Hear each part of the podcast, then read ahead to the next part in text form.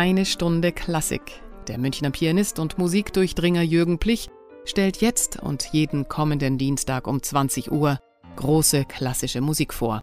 Er teilt seine Hör- und Spielerfahrung und seine persönliche Sicht auf die Meisterwerke. Er spielt selbst besondere, unbekannte Aufnahmen, erklärt, warum die Musik so und nicht anders klingt und hat eine Menge aus dem Leben der Komponisten zu erzählen. Jetzt eine Stunde Klassik.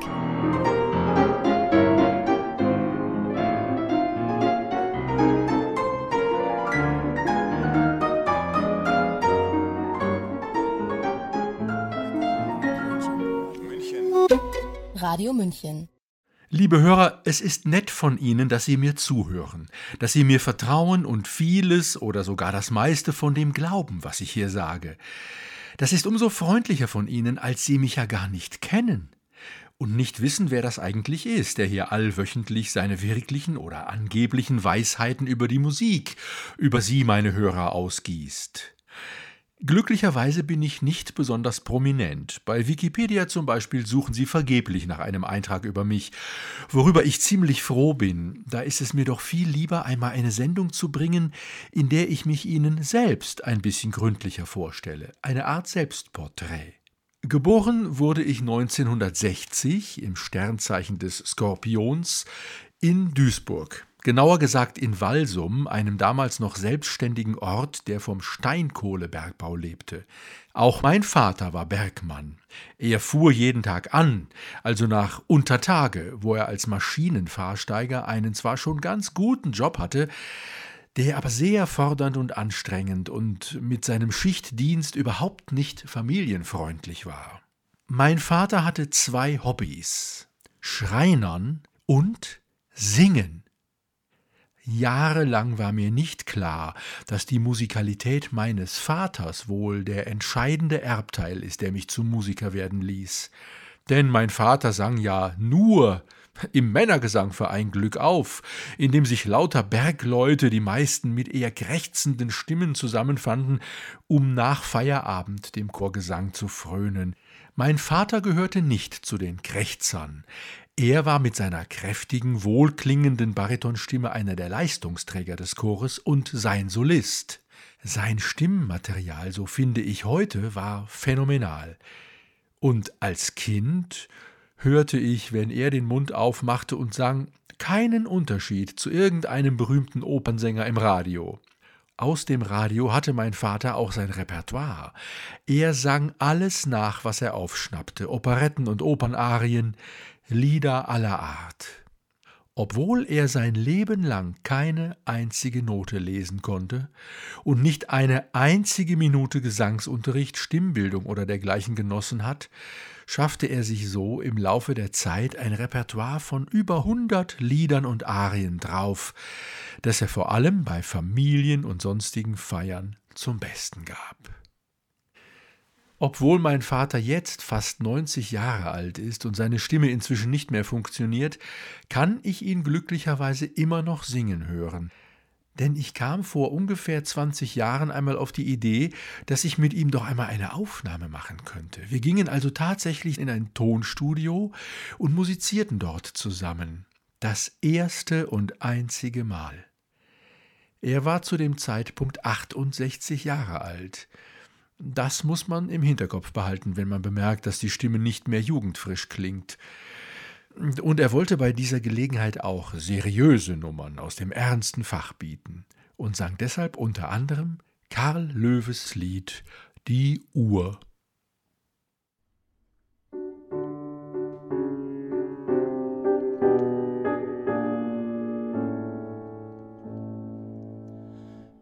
Ich trage, wo ich gehe, stets eine Uhr bei mir.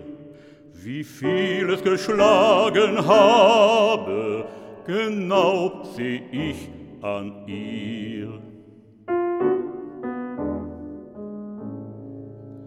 Es ist ein großer Meister, der künstlich ihr Werke fügt, wenngleich ihr Gang nicht immer dem törichten Wunsche genügt. Ich wollte, sie wäre rascher gegangen am manchem Tag. Ich wollte, sie hätte manchmal verzögert den raschen Schlag.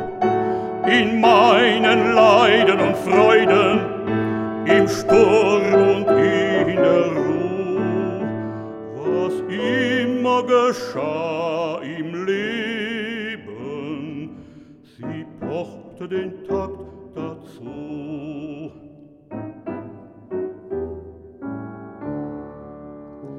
Sie schlug am Sarge des Vaters, schlug an des Freundes Bar, sie schlug am Morgen der Liebe, sie schlug am Traualtar. Sie schlug an der Wiege des Kindes, sie schlägt, will's Gott noch oft. wenn bessere Tage kommen, wie meine Seele es hofft.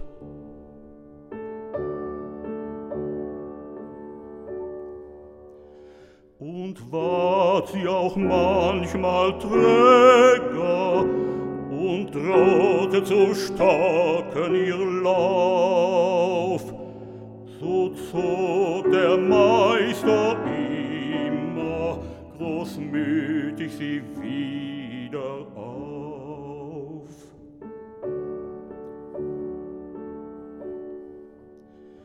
Doch stände sie einmal stille, dann wär's um sie geschehen. Kein anderer als der sie fügte, bringt die Zerstörte zum Gehen.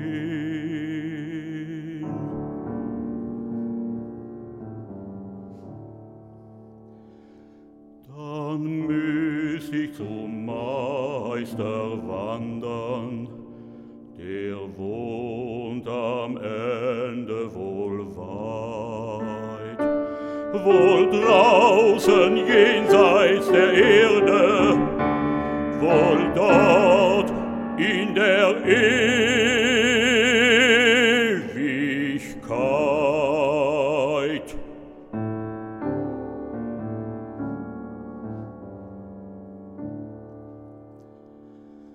Dann gäb ich sie ihm zurücke mit dankbar kindlichem Flehn.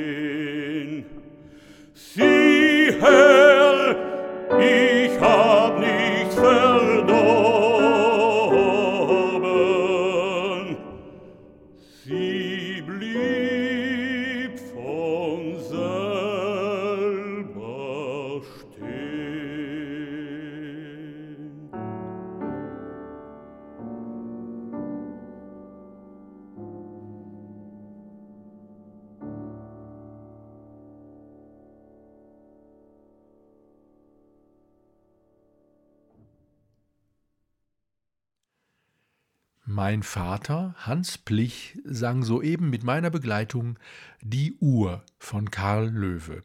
Wie gesagt, mit 68, nach einem Berufsleben als Bergmann im Steinkohlebergbau, ohne Notenkenntnis und ohne je eine einzige Minute Stimmbildung genossen zu haben. Ich habe mir oft vorgestellt, was wohl passiert wäre, wenn mein Vater dieses Stimmmaterial als junger Mann hätte ausbilden lassen. Wenn er entdeckt worden wäre, dann hätte mein Vater auch eine glänzende Karriere als Opernsänger machen können. Er selbst hat darüber, jedenfalls wirkte das nach außen hin immer so, nie nachgedacht. Im Gegenteil, er war froh, dass er die Musik unbelastet von Existenzsorgen in seiner Freizeit ausüben konnte. Nur leider sah er diese Lebenskonzeption auch für mich als geeignet an. Noch als ich bereits längst Berufsmusiker war, sagte er zu mir, es wäre mir lieber gewesen, du wärest Rechtsanwalt, Arzt oder Oberstudienrat geworden. Du warst doch immer so gut in der Schule, hättest das alles machen können. Ja, da hatte er recht. Aber Gott bewahre, das wäre alles nichts für mich gewesen.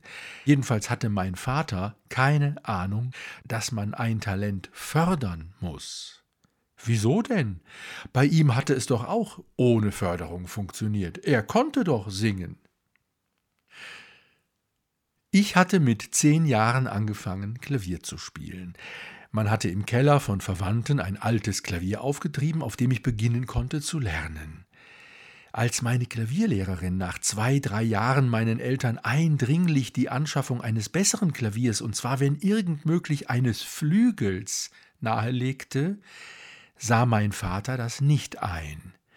Die Wohnung war zwar riesig, aber ein Flügel, muss das sein? Am Ende konnte man ihn, den Techniker, mit Mühe und Not davon überzeugen, dass eine Flügelmechanik anders gebaut ist und anders auf den Anschlag des Spielers reagiert und dass es deshalb wichtig ist, daran zu lernen. Das verstand er schließlich, und ich bekam einen gebrauchten Stutzflügel. Keinen guten, aber immerhin. Ich muss noch über meine Mutter reden. Auch sie ist musikalisch, aber auf andere Weise. Mit 14 Jahren war sie zum ersten Mal in einer Opernaufführung gewesen, La Traviata von Verdi, und dieser Kunstform seither verfallen. Sie kennt heute alle Opern, vor allem des italienischen Fachs, und alle Sänger und Sängerinnen ihrer Opernhochzeit, das waren die 1950er bis 70er Jahre, also Maria Callas, Mario del Monaco, Giuseppe di Stefano, Tito Gobbi, Mirella Freni und wie sie alle hießen. Hören wir hier einmal Maria Callas mit Casta Diva aus Bellinis Norma. Das ist eine Lieblingsarie mit einer Lieblingssängerin meiner Mutter.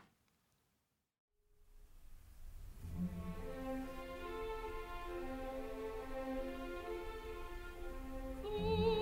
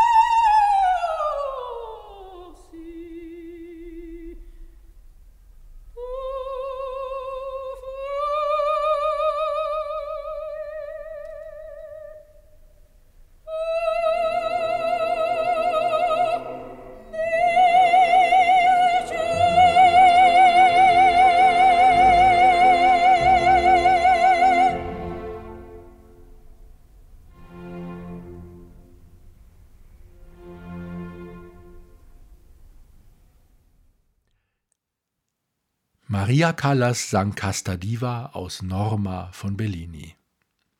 Ja, liebe Hörer, man könnte glauben, diese Verbindung zwischen meinen Eltern müsse eine ideale gewesen sein, der Sänger und die Opernliebhaberin. Ja, hätte man so machen können. Das Mädchen hätte zu ihrem Partner sagen können, hey, vergiss deine Schlosserlehre, lass du deine Stimme ausbilden, inzwischen sorge ich dafür, dass Geld reinkommt, ich bin ja gelernte Bürofachfrau. Und du kannst doch auch mit Auftritten schon mal was nebenbei verdienen. Und was machen wir mit den Kindern? Kein Problem, du bist ja meistens zu Hause und kannst dich um die kümmern. Und es gibt ja noch Kitas, Gott sei Dank. Hätte man so machen können, ja, aber undenkbar für engstirnig erzogene junge Leute in der Nachkriegszeit. Und so blieb die Musik trotz aller vererbten Anlagen in unserem Hause Nebensache meine eigentliche Musikalität und die Art ihrer Ausprägung, die habe ich von meinem Vater. Das habe ich bei der Aufnahmesitzung, aus der wir vorhin ein Lied hörten, gemerkt, wie ich ihn da vom Klavier aus so ansah, wie er hingegeben, inbrünstig mit geschlossenen Augen dastand und das Tiefste aus sich rausholte, da habe ich gemerkt, das ist auch meine Art, Musik zu erleben, und also sind dort eigentlich meine Wurzeln. Meine Mutter war es aber auf jeden Fall, die meine musikalische Entwicklung in Grenzen, aber doch so gut sie konnte, förderte. Sie hielt mich zum Üben an, denn ich war zunächst mal nicht besonders fleißig, und so kam es auch, dass ich mit 14 Jahren zum Wettbewerb Jugend musiziert ging. Meine Klavierlehrerin hatte diese Idee gehabt, mich auch so gut wie möglich vorbereitet und ich spielte eine dreistimmige Fuge von Bach, eine Sonate von Josef Haydn und die Toccata von Aram Khachaturian. Ich war das Vorspielen nicht gewöhnt, stürzte mich voll nervös und irgendwie besinnungslos in die Musik hinein und muss den ersten Satz der Haydn-Sonate, so erzählte mir meine Lehrerin später, in einem beängstigend rasanten Tempo begonnen haben, so dass sie fürchtete, das werde ich nicht bis zum Schluss durchhalten. Aber nein, ich flog nicht aus der Kurve und kam irgendwie hinten an. Nach dem Vorspiel gratulierten mir fremde Leute, ich werde zweifellos den ersten Preis bekommen. Aber niemand gewann einen Preis, auch ich nicht. Ich wurde unter ferner Liefen einsortiert. Später erfuhr ich, dass die Jury mein Spiel als stilistisch nicht vertretbar abgeurteilt hatte. Da ging das also schon los, dass ich mit der gängigen Vorstellung von Stil in Kollision geriet. Ja, die besagte Haydn-Sonate spielte ich 2015 in einem Konzert im Schloss Nymphenburg in München auf meinem eigenen historischen Schiedmeierflügel von 1866. Und welch hübscher Zufall, diese Aufführung wurde mitgeschnitten, so dass ich sie Ihnen hier und heute präsentieren kann.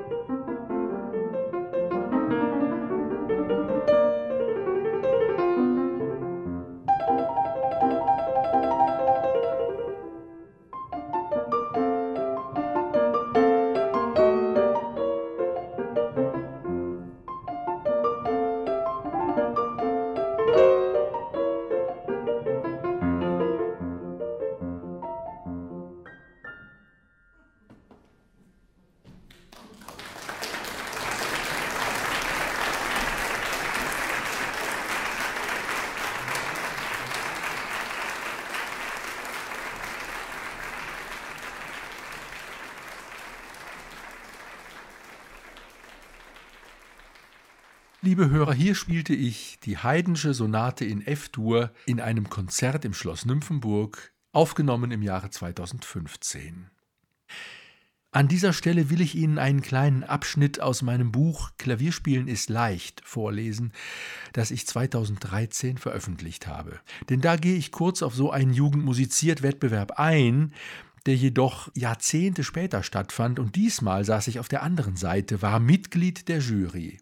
Da wurde angesichts acht, zehn und zwölfjähriger junger Musiker tatsächlich über Interpretationen diskutiert, ob das Spiel genug Ausdruck, Ernst und Gefühlstiefe habe oder ob es nur technisch beherrscht sei. Meist wurde von den Kollegen genau das favorisiert, was ich als aufgesetzt empfand. Eine Elementarbegabung erschien an diesem Nachmittag, die frisch drauf loslegte und etwas unbehauen, aber gut gelaunt über die Tastatur stürmte. Aber wer glaubt's, hier wurde die Nase gerümpft. Soweit der Abschnitt aus meinem Buch Klavierspielen ist leicht. Meine Klavierlehrerin Elfi Renetseder hatte mich schon ganz gut auf die Spur gesetzt. Bestimmte wichtige musikalische Weichen waren von ihr schon gestellt. Ich erinnere mich gern oder ich weiß nicht, vielleicht auch nicht so gern an eine Klavierstunde.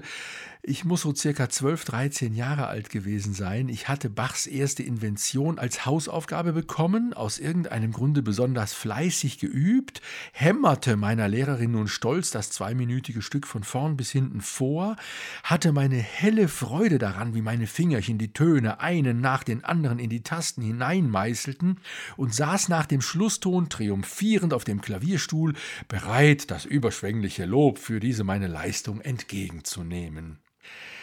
Doch meine Lehrerin guckte mich gar nicht an und schwieg, wie mir schien, eine halbe Ewigkeit lang, ehe sie etwas bekümmert hochschaute und sagte Versprich mir, dass du mir nie wieder einen so blechernen Bach vorspielst. Hier das erste Präludium aus dem wohltemperierten Klavier von mir 2020 aufgenommen.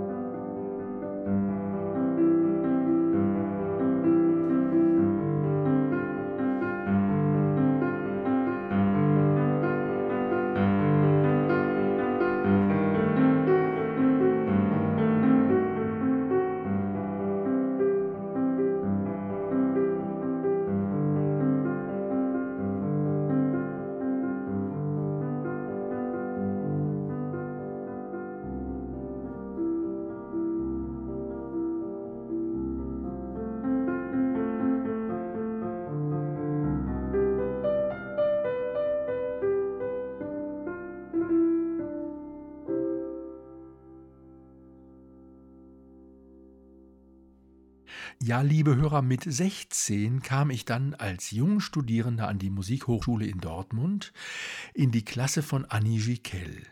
wo ich dann nach dem Abitur auch das eigentliche Studium aufnahm. Bei Annie Giquel, die später dann zur Professorin ans Meistersingerkonservatorium nach Nürnberg berufen wurde, lernte ich Entscheidendes. Das wurde mir klar, als ich zwei Jahre später nach Berlin an die Hochschule der Künste wechselte. Ich fand mich in der Klasse eines renommierten Professors wieder, der es gewöhnt war, jungen Pianisten den Feinschliff fürs Konzertpodium zu verpassen. Diese Zusammenarbeit dauerte nur ein Semester lang. Wir fanden keinen Draht zueinander, er hielt mich für begabt, aber faul, und ich konnte mit seinen Anweisungen nichts anfangen. Einmal sagte er zu mir Sie haben Intelligenz, Sie haben Musikalität, Sie haben Hand, nur Sie müssen noch alles lernen. Wohlgemerkt, nicht viel, sondern alles müsse ich noch lernen, sagte er. Als ich das meiner früheren Lehrerin Annie Giquel erzählte, entgegnete sie nicht ohne Entrüstung Was? Du hast steif wie ein Brett gespielt, als du zu mir kamst. Ja, der Professor hielt offenbar alles das, was ich an Können bereits besaß, für Begabung und nicht für Erlerntes. Meine Art zu spielen, lebendig, mit Schwung, mit Ausdruck und Leidenschaft, aber wildwüchsig, das war für ihn offenbar typisch für einen Pianisten mit viel Potenzial und wenig Ausbildung. Ich wechselte dann erneut die Hochschule und kam zum Glück zu Gregor Weichert nach Münster, der dann sicherlich mein prägendster Lehrer wurde. Man könnte etwas überspitzt sagen, bei ihm lernte man das Klavierspielen mehr nebenbei. Im Kern ging es in seinem Unterricht um das Verstehen der Musik. Ohne ihn wäre diese Sendereihe undenkbar. Er hat mich gelehrt, eine Sonate, eine Symphonie zu verstehen und zu gestalten. Und er hat immer wieder Sätze gefunden, die mir mein Leben lang im Gedächtnis bleiben. Zum Beispiel diesen. Es gibt zwei Arten zu üben. Ein Stück üben und sich selbst üben. Mein prägendstes Erlebnis mit Gregor Weichert als Pianist war ein Konzert mit dem Karneval von Robert Schumann. Auch seine Beschäftigung mit dem Werk von Franz Liszt war prägend für seinen Unterricht. Hier nun spielt Gregor Weichert eine kleine eigene Bearbeitung von Robert Schumanns Lied im wunderschönen Monat Mai aus der Dichterliebe. Und Franz Liszt lässt grüßen.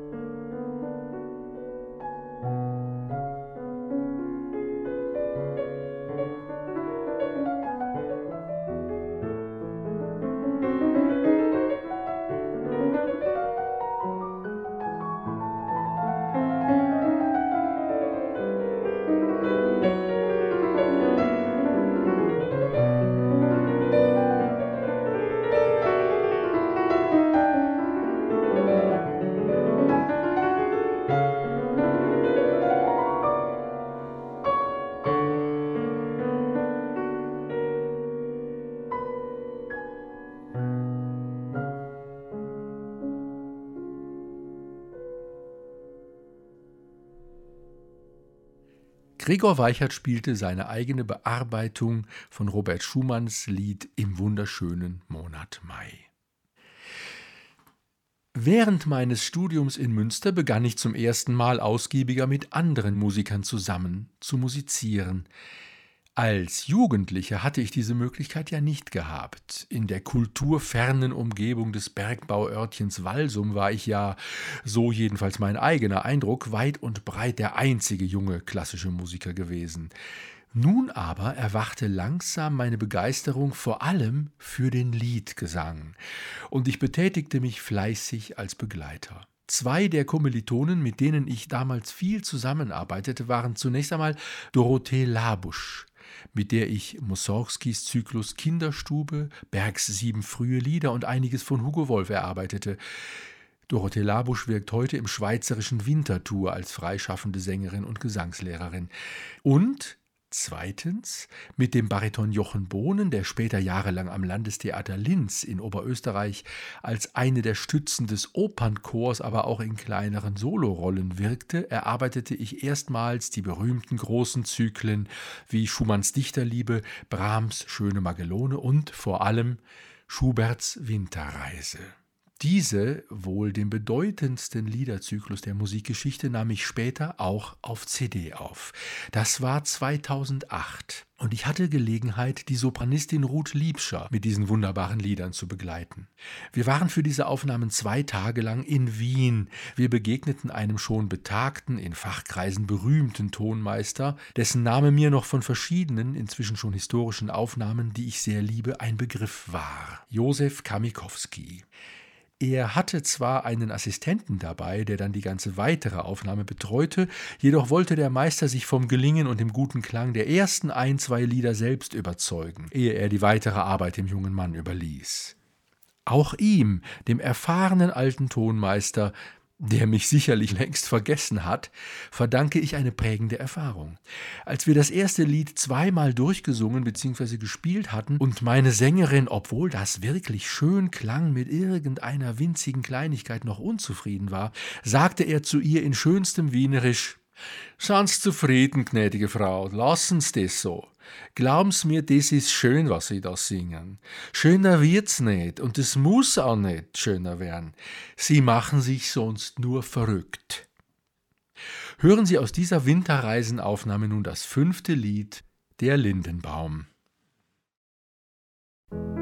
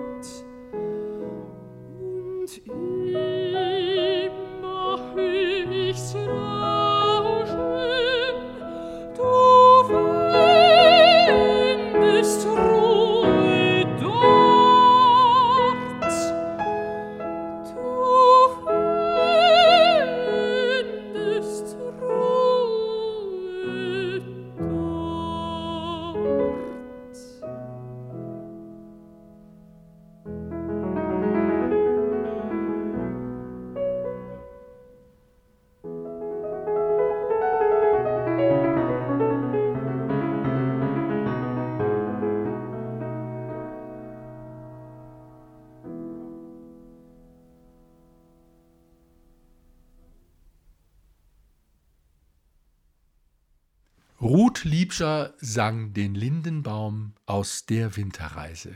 Ich hatte das Vergnügen, 2008 sie bei dieser Aufnahme zu begleiten. Nach meinem Studium, das ich 1987 mit der künstlerischen Reifeprüfung abschloss, tat ich weiterhin das, was ich schon während des Studiums getan hatte, um meinen Lebensunterhalt zu verdienen. Ich unterrichtete Klavierschüler, meistens Kinder, aber auch Studenten an zwei verschiedenen musikpädagogischen Instituten im Rahmen von Lehraufträgen. Ich versuchte diese Unterrichtstätigkeit auf ein Mindestmaß zu beschränken und auch mehr als an Instituten als Privatlehrer zu unterrichten. Die Umstände, unter denen Instrumentallehrer heute und auch schon vor drei bis vier Jahrzehnten arbeiten mussten, waren und sind nicht besonders erquickend. Das will ich hier ruhig einmal sagen. An den Musikschulen entwickelte man damals neue pädagogische Konzepte mit Gruppenunterricht und sogenannten flexiblen Unterrichtsmodellen, die aber ehrlicherweise als der Versuch hätten deklariert werden müssen, Geld zu sparen eine ganze Stunde Zeit pro Woche oder noch besser mehr, um in ruhigem, konzentriertem Einzelunterricht einem Schüler die komplexe Kunst des Musizierens nahezubringen, das galt als überholter, elitärer alter Hut. Ich weiß noch, wie eine Kollegin und ich an der Musikschule Steinfurt im Münsterland, an der ich damals unterrichtete, im Jahre 1999 in einer Lehrerkonferenz den Vorschlag machten, ein öffentliches Musikschulkonzert zum 150. Todestag von Frédéric Chopin zu veranstalten. Die Klavierkollegen hatten kein Interesse. Am Ende wurde der Vorschlag abgelehnt, mit dem Hinweis, es sei doch viel wichtiger, ein bestimmtes Kindermusical zur Aufführung zu bringen, weil dorthin ein Vielfaches an Besuchern kommen werde als zu einem Chopin-Abend.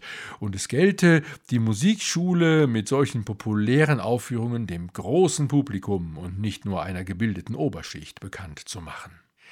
Das Ergebnis einer solchen Politik ist leider, dass heute kaum noch ein deutscher Jungmusiker an einer deutschen Musikhochschule eine Aufnahmeprüfung besteht, so dass die doch immerhin von deutschen Steuerzahlern finanzierten Studiengänge für Instrumental- und Vokalsolisten im Wesentlichen von jungen Musikern aus dem fernen oder auch näheren Osten besucht werden.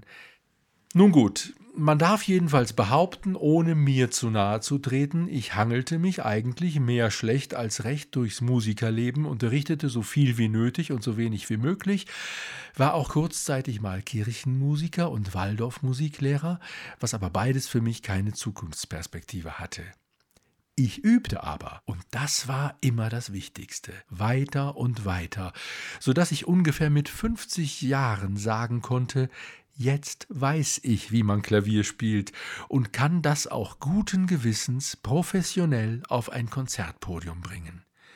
Klar, vorher hatte ich auch immer wieder Konzerte gegeben, aber ich hatte oftmals ein Defizit verspürt. Jetzt kaum noch.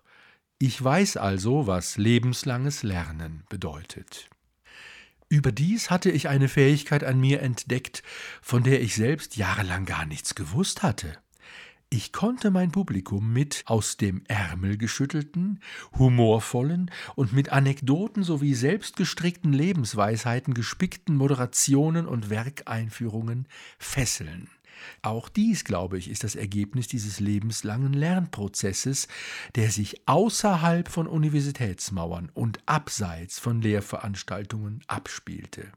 Als ich vor circa zwölf Jahren nach München kam, gründete ich eine Konzertreihe im Johannissaal des Schlosses Nymphenburg, die Nymphenburger Klavierabende. Aber just als ich zum ersten Mal zweimal hintereinander ein volles Haus hatte, da schaltete man leider das öffentliche Leben ab. Die Nymphenburger Klavierabende gibt es seither nicht mehr. Aber das Leben geht weiter. Unter anderem hier bei Radio München, mit dem ich ohne Corona wahrscheinlich nie Kontakt bekommen hätte. Aber auch weiterhin live, in München jetzt meist im Movimento an der Neuhauser Straße. Ja, liebe Hörer, jetzt wissen Sie wenigstens ein klein bisschen über mich. Ich freue mich, wenn Sie mir trotzdem oder jetzt erst recht weiterhin Ihr Vertrauen schenken. Zum Abschluss hören Sie ein Stück aus meiner allerersten CD-Aufnahme. Entstanden 1996 im Konzertsaal der Waldorfschule Münster. Dieses Stück Valet d'Obermann von Franz Liszt aus den Années de Pèlerinage passt, wie ich selbst manchmal meine, mit seinen zu Beginn wie planlos umherirrenden Rezitativen und Akkordfolgen, dann aber doch einer Musik, die sich selbst sammelt und findet und jubelnd endet zu meinem eigenen, keineswegs stromlinienförmigen Lebenslauf. Ich hoffe, es gefällt auch Ihnen. Thank you.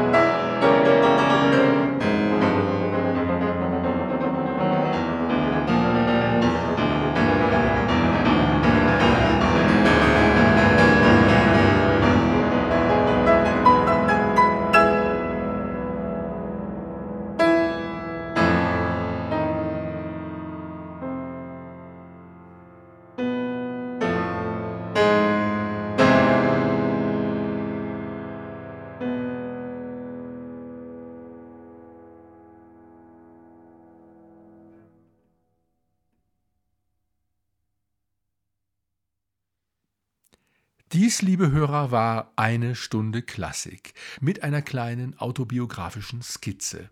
Zum Abschluss spielte ich Valet d'Obermann aus den Années de Pèlerinage von Franz Liszt. Ich freue mich auf die nächste Woche. Dann geht es um Franz Schuberts Schöne Müllerin.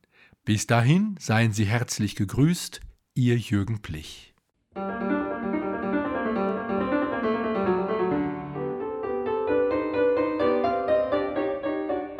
Das war eine Stunde Klassik mit Jürgen Plich hier bei Radio München. Jeden Dienstag um 20 Uhr und sonntags um 10 Uhr in der Wiederholung. Nachzuhören übrigens auch auf unserer Webseite www.radiomünchen.net.